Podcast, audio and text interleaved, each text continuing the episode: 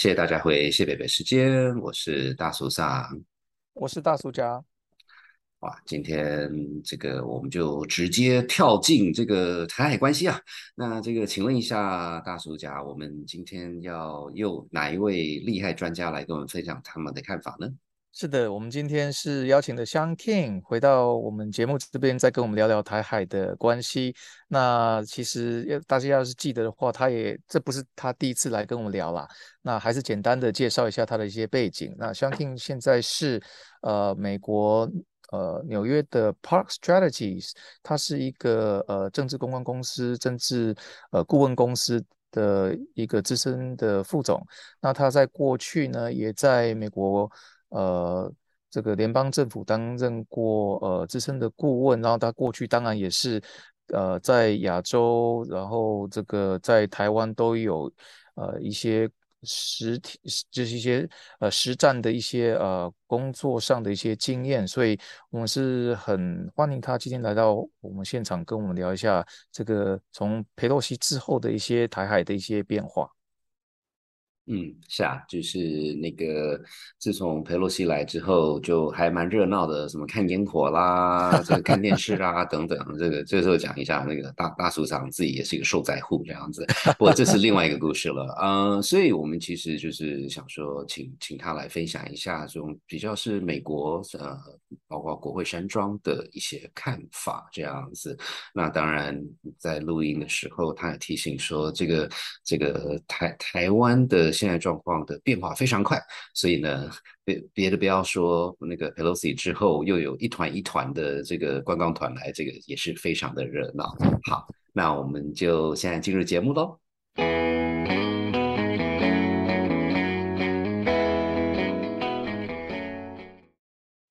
Guys, great to be with you and your listeners again. Thank you.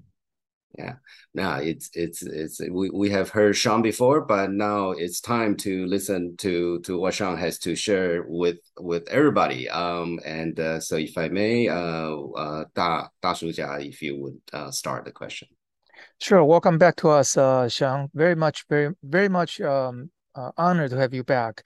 Now, uh, lots of things have happened since we talked last time, and um you know, naturally, uh, China appears to be somewhat bent out of shape uh, by uh, Nancy Pelosi's visit to Taiwan earlier this month. Um, now, uh, you know, many people compare their latest uh, military drill to those in 1996. Uh, um, however, it, it, it, appears to me as a casual observer that they have gone beyond the scope of Taiwan uh, and as far as I understand, a few missiles actually landed in the so-called uh, exclusive economic zone of Japan near Okinawa. Uh, in your opinions, what is China trying to send in terms of messages to perhaps Taiwan and the neighboring countries in East Asia? I think the message, especially given the circular nature of the drills that they surrounded Taiwan, uh, in these six or seven zones, you know, simulating some kind of blockade or quarantine. I think the message is, you know, give up now. Resistance is futile. We have you surrounded. Don't even think about resisting. And uh-huh. whenever we've been thinking about defending Taiwan, we've always thought about defending the West Coast uh, against an invasion from the mainland over 100 miles of rough water and you know, we remember the only successful amphibious landing that hasn't been one since 1950, the Incheon landing with MacArthur in the Korean War. But this brings in a whole new element to it that we would have to be defending Taiwan from the East Coast as well. Mm-hmm. And that could then cut off US and Japanese supply routes to Taiwan uh, from US bases in Okinawa and also US bases in the Commonwealth and Northern Mariana Islands, Guam, and Hawaii. So, and lobbing those five missiles in Japan's EEZ. I think it's Beijing's way of saying, America, don't even think about coming to Taiwan's defense from Okinawa. In Japan, don't you think about supporting Taiwan or the US in any which way. So I think uh, it's a multi coordinated strike, hopefully from Beijing's point of view, just to get people to give up and submit. So uh, yeah, it's a it's a very worrying signal indeed. Mm-hmm. Mm-hmm. And um, it, I mean, you know, going beyond Taiwan to to other countries like Japan, that has always been sort of been suggested, but it appears this time is a lot more serious than than in the past. Yeah. Um, how, you know, from from your own conversations and whatnot, how has Japan taken this message so far? Uh, thankfully, they've been very upfront about it. You know, mm-hmm. lodging protest, uh, calling in the ambassador, speaking up at ASEAN, and Beijing's not interested because if you read Beijing's telling of history, Japan is the reason Taiwan is no longer not under PRC control today because that was the colonial era that took Taiwan away from China. So that almost feeds into Beijing's own internal propaganda. Mm-hmm. But I'm very happy to see Japan, unlike Korea, really speaking up on this issue. And just on the drills themselves, you know, what's kind of unsettling about it, it was a multi military force coordination uh, mm-hmm. together with a very glossy propaganda blitz at home that was mm-hmm. obviously planned months, if not years in advance. Mm-hmm. Uh, this can't be because Nancy Pelosi decided to visit Taiwan when U.S. legislators go to Taiwan all the time. Uh, this was obviously planned in advance, and they were looking for an excuse to do it. And in the past, you know, like on the previous program, we talked about things in Pratas Islands or you know this gray zone area. Uh, you know, I kind of wrote it off because that wasn't proper Taiwanese territory. But this is proper Taiwanese territory. I mean, these are regular crossings of the median line, which is not official but kind of understood between mm-hmm. the two sides. Uh, things over Penghu Island, which is historically part of Taiwan, missiles over Taiwan proper, and again, this quasi quarantine or blockade on the East Coast. So yeah, it really is. It is new. Uh, when I heard Admiral Davidson testify in the Senate and say, you know, there could be a PRC invasion by 2027, I think a lot of us thought he was being a little hysterical and maybe mm-hmm. unnecessarily mm-hmm. worrisome. But I, I, think that now, based on what we've seen the last few weeks, that's no longer out of the question. Right. Uh, the question is, is the PRC's risk tolerance? When do they mm-hmm. think is the time to strike? But, you know, I'm not panicking short term, uh, but medium to long term, I'm much more concerned than I was a few weeks ago. And mm-hmm. I've been checking in with some friends of mine in Taiwan, asking them what they think. And I get the sense is that they're going on with their lives, but it does seem a little different this time. Uh, maybe it's in the back of their heads for the, you know, not too distant future. So since you guys are in Taiwan, I'd be interested to hear what you say uh, living through this. What's the mood there? Right. Well, you know, I, I think um, you're absolutely right, Sean. That that this time is much more visible, and I can give two two examples. Um, one, uh, the first one is somewhat comical, which is that one of the blockade zones is uh, on the southeast of Taiwan, and there are quote unquote tourists who are you know, taking fishing boats out, hoping to see missile being fired because like, oh, we've never seen this. Um, so so I think on on on on one hand, people people kind of taking this in stride. With that said, uh, there have been uh, fairly extensive uh, and, and more importantly, pu- very public cyber attacks. Um, I think you know just sort of the, the the the, the cyber attack. You know they would like like deface the the presidential websites in Taiwan, which honestly like nobody goes to their website but uh, um, but this time they were able to hack into uh, the taiwan railway station signages and the local convenience yeah, store signage that's 7 right 7-eleven right. convenience store in mm-hmm. kaohsiung with nancy mm-hmm. pelosi's face and exactly, exactly. so so so it, became you know it, it, it's much more present. I mean, although they they, they did take, take down take, take down the signage uh, very quickly, but but it definitely made the news. And I think um, you know, it's it's. I think internally within Taiwan, there also been some degree of official. I, I uh, I, I don't know if this is the right word, but hysteria, right? Because they were saying that, wait a minute, you know, for the longest time we're using Huawei hardwares. Maybe that's why, you know, and then there there is some degree of sort of sort of almost like witch hunts and try to figure out, you know, what is what isn't. But I think it's at the same time, people also realize how how very intertwined Taiwan and China are, uh, yeah. despite the po- political issues. So, and I, you know, 96 was a year before I first went to Taiwan and really started following it. Uh, and I've heard stories that people were stocking up on food in 96 and looking for passports from other countries. There's not that kind of panic. But at the same time, while people are laughing it off by treating it as a tourist destination on the coast, I've also heard that air raid shelters and bomb shelters was one of the most downloaded apps in Taipei two weeks that, ago. That, that is actually correct. yeah. Everybody's looking at each other and going like, "Do you know where the shelter is?" um, um, I, I, think I think it's sort of a this kind of a split personality, if you will. Actually, makes a lot of sense to me.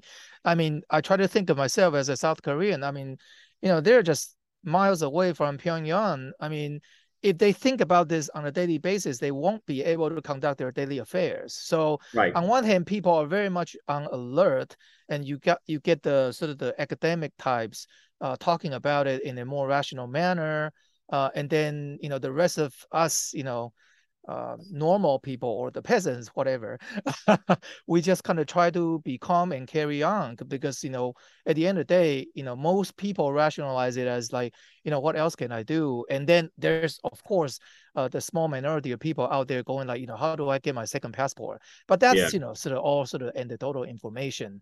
But for the most part, if you go out to the, to the streets, I mean, you know, this is very much, you know, sort of another day in Taipei uh, without mm-hmm. a, yeah without that's, major that's panic. Yeah, right. Yeah. Um, you know, and another thing that really worries me about this is that Beijing and Xi Jinping has always said that Beijing's red line, going back to the 2005 anti-secession law, mm-hmm. was a formal declaration of Taiwanese independence. Mm-hmm, mm-hmm, and mm-hmm. in the statement that the PRC put out, sort of explaining or justifying the drills around Taiwan in response to Pelosi's visit, Mm-hmm. It accused the United States of collusion with Taiwanese independence forces and separatist forces.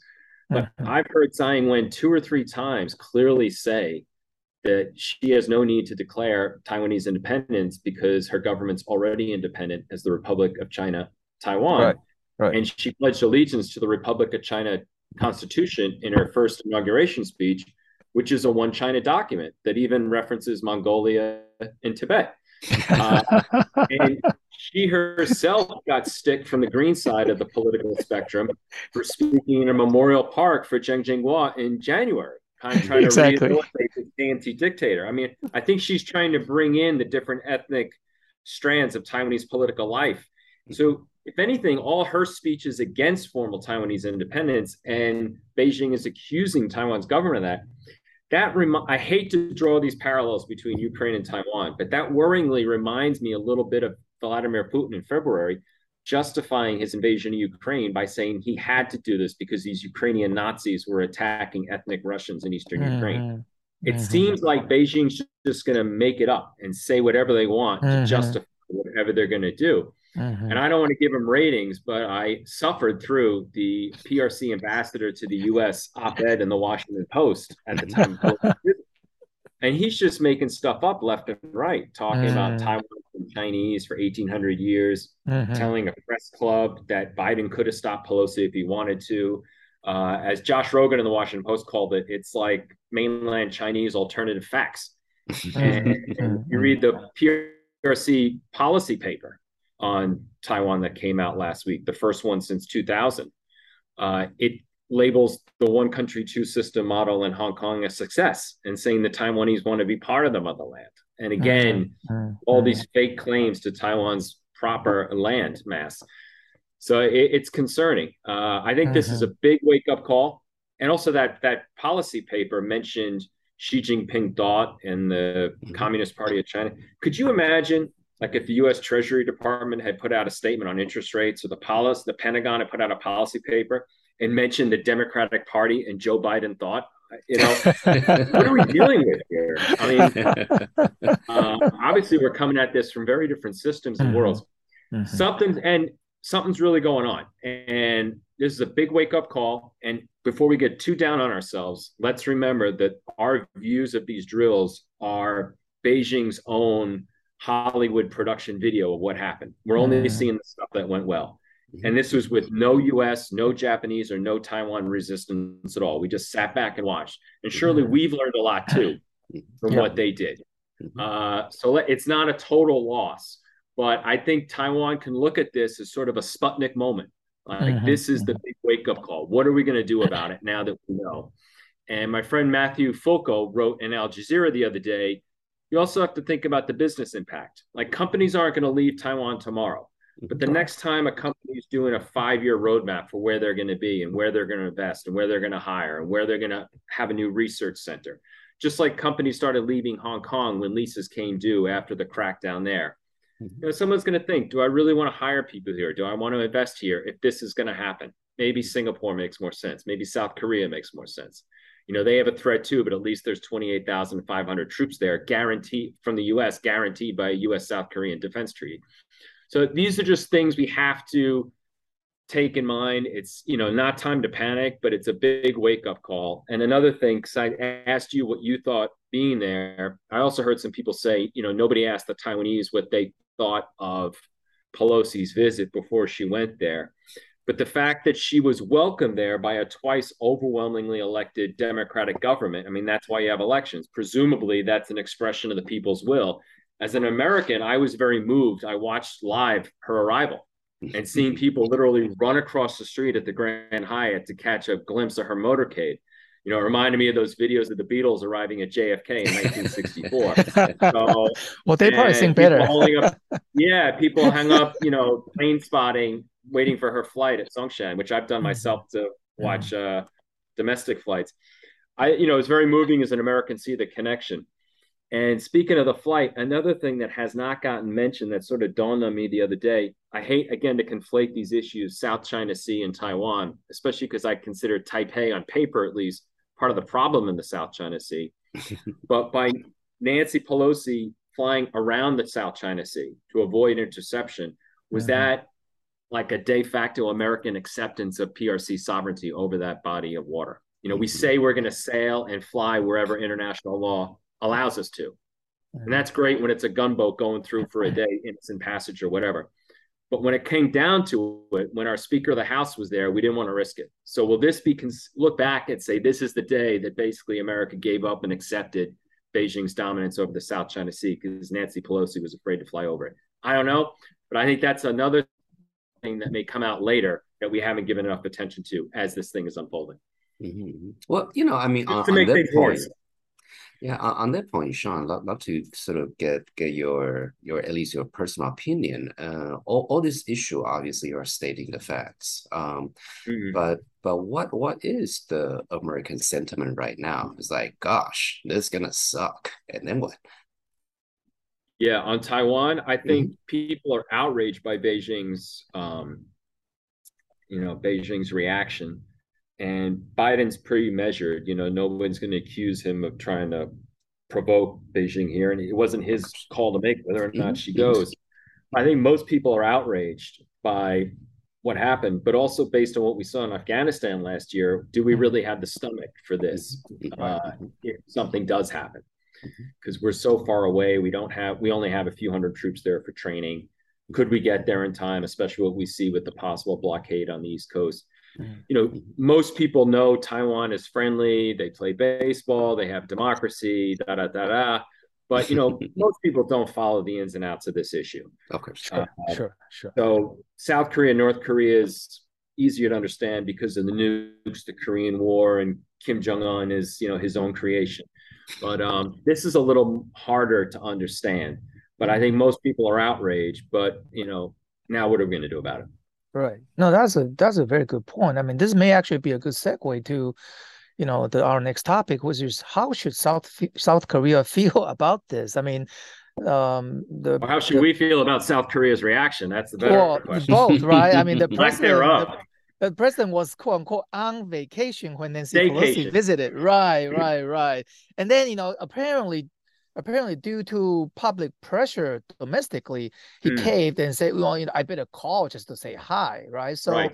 so you know, I mean, obviously, Korea is trying to stay, you know, in the good graces of China, but but would that work? First of all, and secondly, you know, yeah. again, I mean, it's from the U.S. perspective. It, U.S. should think about Korea, Japan, and Taiwan, you know, sort of in one package. I mean, obviously, China is trying to play the divide and conquer game here um, it, it should should South Korea cave, that you're looking at a very different story, right?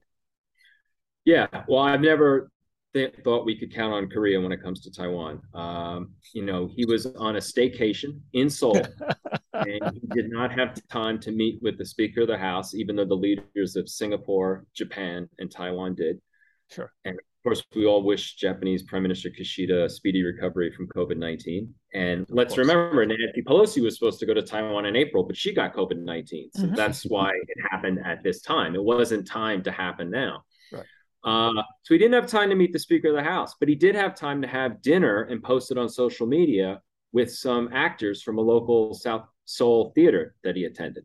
So that really upset people. And I'm very happy to see the South Korean public want him to meet with Pelosi because there's been a tremendous shift away from sort of a neutral stance on China in Korea in favor of the United States. And it wasn't always that way. So the South Korean public was clearly in America's corner. And what disappoints me about Yoon's not meeting Pelosi is he ran as the pro US candidate. That's right. He accused his predecessor, Moon Jae in, and the Liberal Party candidate, Lee, by association, of engaging in what he called equidistant diplomacy between mm-hmm. Washington and Beijing, drawing a moral equivalence. And he said, no, we have to clearly stand with the United States uh, against Beijing. And he has done some things I like. You know, he's defend his administration has defended to Beijing the right to have more THAAD anti-missile batteries. Uh, we're going to start this week full on exercises between South Korea and the United States for the first time since 2017.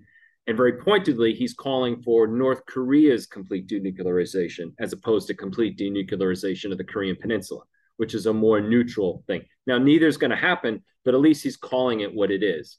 Mm-hmm. Uh, but this is disappointing. And, you know, if he's afraid to meet Nancy Pelosi, what else is he afraid to do? And I think this is just another reminder that Seoul will not help in a Taiwan contingency. And we should think that Seoul and Taipei get along because they're in similar situations, but there's a lot of bad blood between the two sides. You know, South Korea thinks that Chiang Kai shek meddled in the Korean War for his own purposes. And when Seoul very abruptly established diplomatic relations with tai- Beijing in 1992 and did not tell Taipei, Taipei responded by not allowing either Korean Air or Asiana to land on Taiwan for 12 years.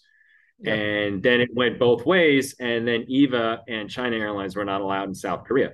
So my first trips uh, to and from Seoul and Taipei were on Cathay Pacific because you had to fly either Singapore Airlines, Thai Airways, or uh, Cathay for 12 years before they resumed these things.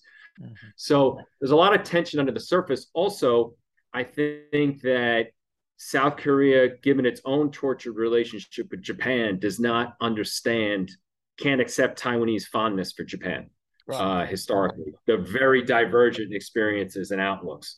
So always, I never thought South Korea and South Korea still hopes against hope that Beijing will help deliver it North Korea, mm-hmm. and that's not going to. Mm-hmm. Uh, so we can't we can't count on any help from South Korea in a Taiwan contingency. And I don't think we should take the troops away from there anyway in the US case, because then it could leave it vulnerable to a second North Korean attack. So mm-hmm. I think Japan could help, Australia too but now South Korea. Uh, generally, I kind of like where Moon's going on balance, but more than Moon is Yoon. But on this Nancy Pelosi thing, I was very disappointed uh, and was hoping he would apologize to the speaker, but sadly, he has not yet. Well, you you heard it here. yes, yes. well, you know, just if I may, just to sort of uh, uh, throw in a few more things that contribute to mm. this so-called rivalry or competitive spirit between Taiwan and and uh, Korea. Part of it is also uh, the economic uh, development of, of, both countries. I mean, I think right. they're in many, many different many, many similar sectors where the two countries' companies would actually compete against each, each other, uh, not the least of which would be semiconductor, which of course is a very, very hot topic right now. So, right. so it's it's uh you know in theory you would think these two countries would work together, but but yeah, in reality, like you said, uh, Sean, it's uh if you look a little closer, there's has always been somewhat of a rivalry going on, uh, mm-hmm. both on a sort of a geopolitical emotional, cultural, a, a bunch of issues. So, yeah. so well, th- thank you for your sobering words right there. yeah. nice. Go ahead. Oh no, just so so you know, sort of because this is circling back to Taiwan. I mean, obviously, you know, the Taiwan security ultimately is up to Taiwan. With that said, um, any thoughts, Sean, on you know, uh, what's what, how how does this make Washington D.C. thing in terms of maybe different di- di- di- different legislations or or other ways of you know providing preemptive support as opposed to you know post attack supports well, congress has long been the driver on taiwan policy in washington d.c ever since derecognition in 79 and uh, i'm a republican but i like to remind my fellow republicans it was richard nixon who betrayed chiang kai-shek by going to the prc and it was a democratic congress that pushed and uh, signed into legislation, into law, the Taiwan Relations Act. So this has never been a partisan issue. There's just generally been the legislative branch is very supportive of Taiwan, and the executive branch is always trying to play things more down the middle. It wasn't until Trump and now Biden's continued it where you have a very sort of pro Taiwan attitude in the executive branch as well. And we're coming up on big midterm elections here in a few months and the Senate is still kind of up for grabs or down the middle, but the House is very likely going to switch to Republican control. Mm-hmm. That's another reason why, as an American, I thought it was very good that Nancy Pelosi go on this trip now, so that if a Republican speaker wants to go next year, nobody can say they're doing it just for politics to embarrass the White House. Right. shows that Democrats and Republicans alike support Taiwan, and she herself has a very consistent issue, uh, history on these issues. You know, she's been a big backer of Taiwan since 1991 and very critical of the PRC, unfurling a banner in Tiananmen Square and also mm-hmm. going to India to pray with the Dalai Lama. So it wasn't like she was playing any politics. I mean, this right. is who she is and what she believes. Mm-hmm. Uh, so expect continued legislation in the Congress. If Republicans do take the House, there may be like an extra pointed angle on it, perhaps to embarrass the White House coming mm-hmm. up in the 2024 presidential election. But the big piece of legislation in under consideration now is called the Taiwan Policy Act. Mm-hmm. Uh, and I, I've read through that a few times. And, you know, just some of the things that stuck out to me calls for uh, no U.S. governmental restrictions on interaction with Taiwan government officials. That's good. Uh, calls for regular reporting on the Taiwan Travel Act. Trump had signed into law in 2018, which removes all restrictions on travel back and forth, mm-hmm. which is another reason why I didn't understand what the big deal about the Pelosi trip was, because it's mm-hmm. very consistent with the Travel Act.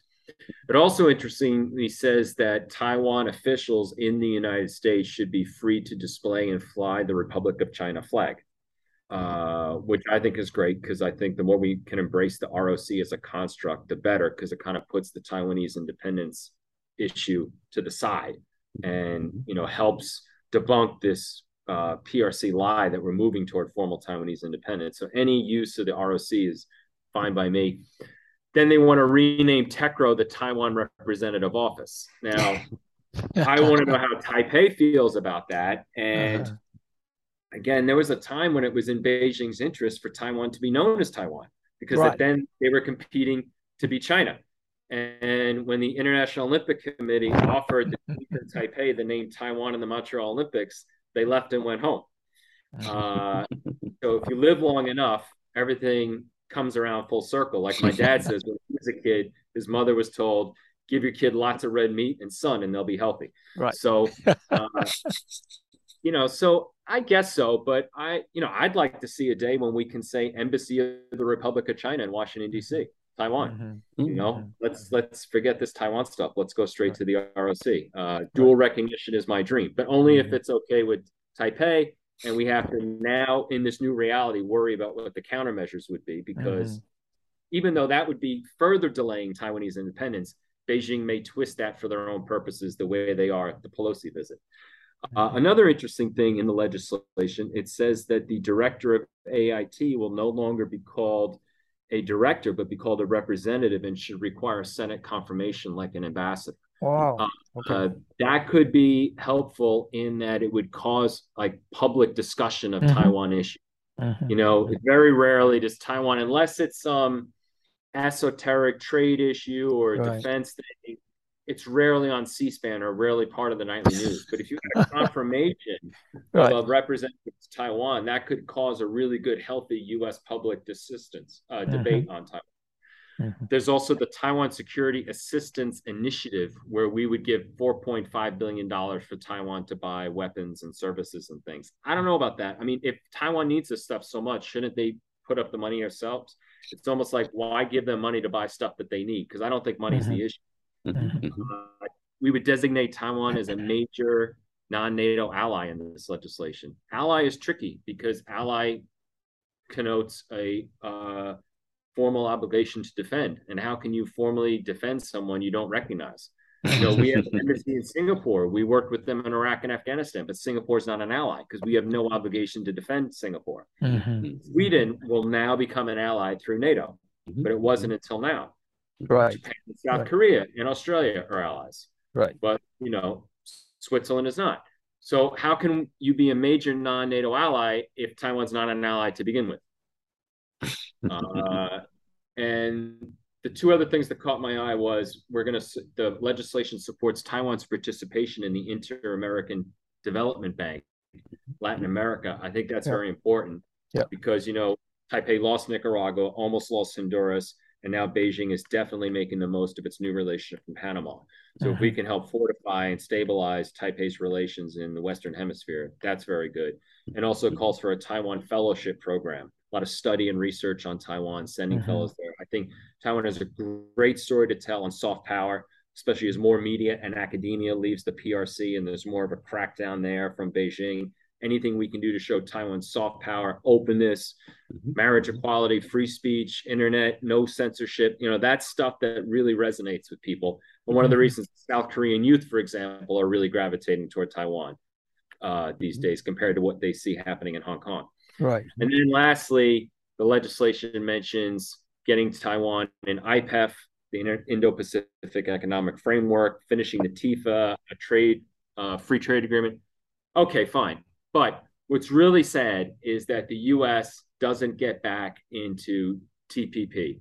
Right. Because if we were in TPP, which was a regional economic power play against Beijing, we could actively support Taiwan's membership in TPP. And I think Right. that would count more than all this other stuff combined. Mhm. So I think there's some good, there's some confusing stuff.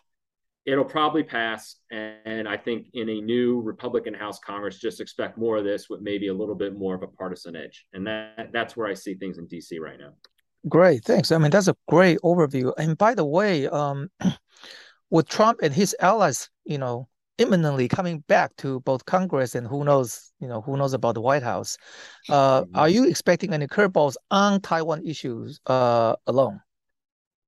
I mean, who? traditionally they've been supportive, but, but Yeah. who knows?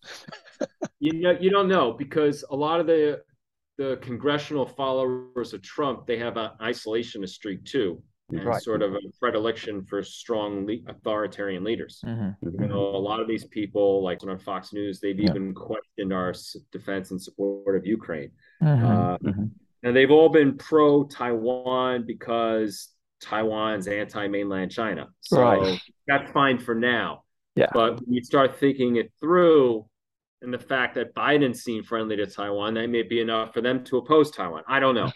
Um, right now, right now, I don't see any members of Congress, especially on the Republican side, being anti-Taiwan. Mhm. Uh, but were Trump to be president again, you never know what curveballs he himself would throw in. But you got to be honest. For whatever reason, Trump was great for Taiwan. Mhm. Uh, on if you just look at like a profit and loss statement, Trump was very good for Taiwan, and Biden's been as good, if not better, going. He's kept that going.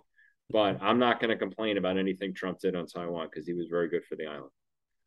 Well, thank you very much. On that final word, I think our time's up. Uh, I want to thank you again for uh, joining us and sharing with us such wonderful insight um, and insightful uh, thoughts. And we hope to be able to invite you back very soon again. My pleasure. Thank you. Great. Thank you. Thank you. Bye bye. Bye bye.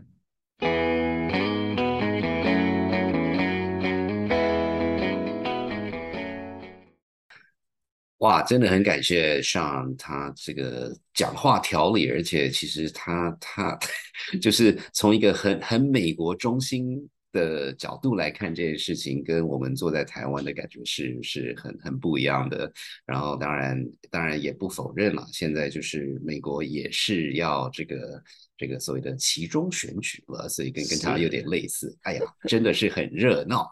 所以呢，大叔家你觉得呢？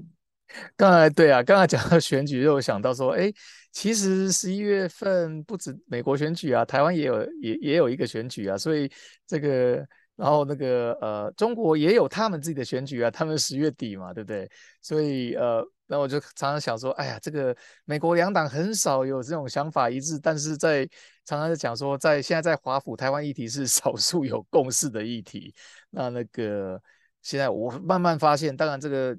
这个呃，中国议题、台湾议题，最近这几年在美国华盛顿地区也是变成显学啦。所以我常常想说，哇，这个 来台湾、来台湾这个美国议员、两党议员，或是两两两党跟两院的议员来台湾，这个骂骂中国，只有只有加分啊！其实特别是他们自己也要在选举嘛，所以这个这个美国两党、两党两院这个日韩台的 旅游团已经是络绎不绝，然后是。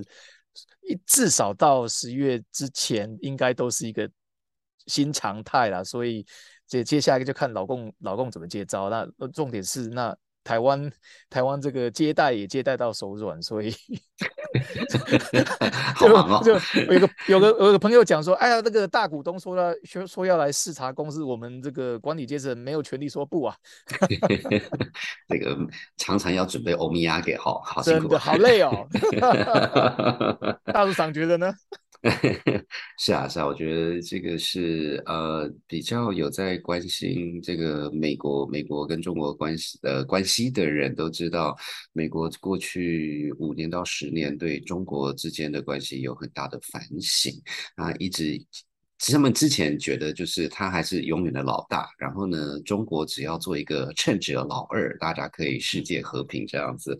那当然就说他们觉得，哎，这个好像好像有人在问鼎这样子，所以所以这这个会是一个很。比较长期的一个一个脉络这样子，那也就像大叔甲提到的，就是所谓的新常态。那这边其实我我很明显的啦，就是说这种东西都不是纯粹是政治，不不管是那个呃演那叫什么演练。对，这个这个叫演练啊，嗯呃，可是这个这个是军事某种程度，它只是一种一种一种外面看得到的，可是里面政治啦、经济的这些这些这些，它这是一个是很很很 dynamic，一直是在变动的过程，而且是有很多层面。我觉得这这一点啊，跟上讨论也觉得真的就是看看门道的是他在看的是这一块。的确啊，这个，所以我们请向来嘛，因为他自己坦白讲，不是军事专家，他是一个政治的这个工作者，过那个顾问。那当然，他看到的层次就比较多一点。刚才大署长讲的就是这个军事政治，然后各个层次领域。那讲到这个，我就说，哎，其实今年刚刚好八月二十八号，在几天前，这个美国大都会 Mets 也。慎重的举办了第十七第十七届的台台湾日台湾 Day，那我自己的观察是，他们也是越办越热闹。那这个其实据说啊，不是据说，确实是这样子，有图为证啊，就是恰恰也被邀请去开球嘛。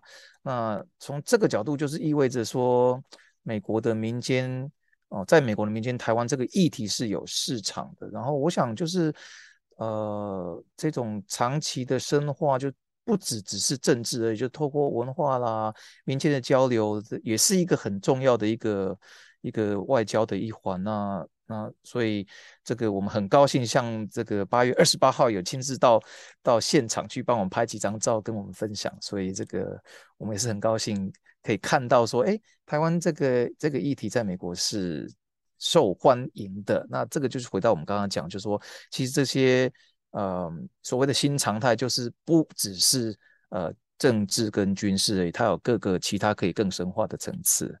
那所以那呃，我们这个这个部分就到到这里。那大树上，我们下个礼拜要聊些什么呢？嗯，是我们下个礼拜会继续讨论从台湾看天下。我们很高兴邀请到小薇，也是创国本节目的，因为他最近在德国做了一些研究，所以我们就邀请他来分享从德国德国人怎么看台湾的这个观点。啊，我们今天节目先到这边，谢谢大家的收听，拜拜，拜拜。谢谢大家收听本集的谢伯伯时间。在本集节目结束前，要来好好感谢我们最棒的幕后团队。我是 Ariel，还有 Oliver、Hannah，还有 Lalisa，以及门面担当大叔嗓、大叔甲。如果你喜欢我们的节目，别忘了按下订阅和五颗星的评论哦。另外，也祝大家在疫情期间都能平安健康。那我们就下集见，拜拜。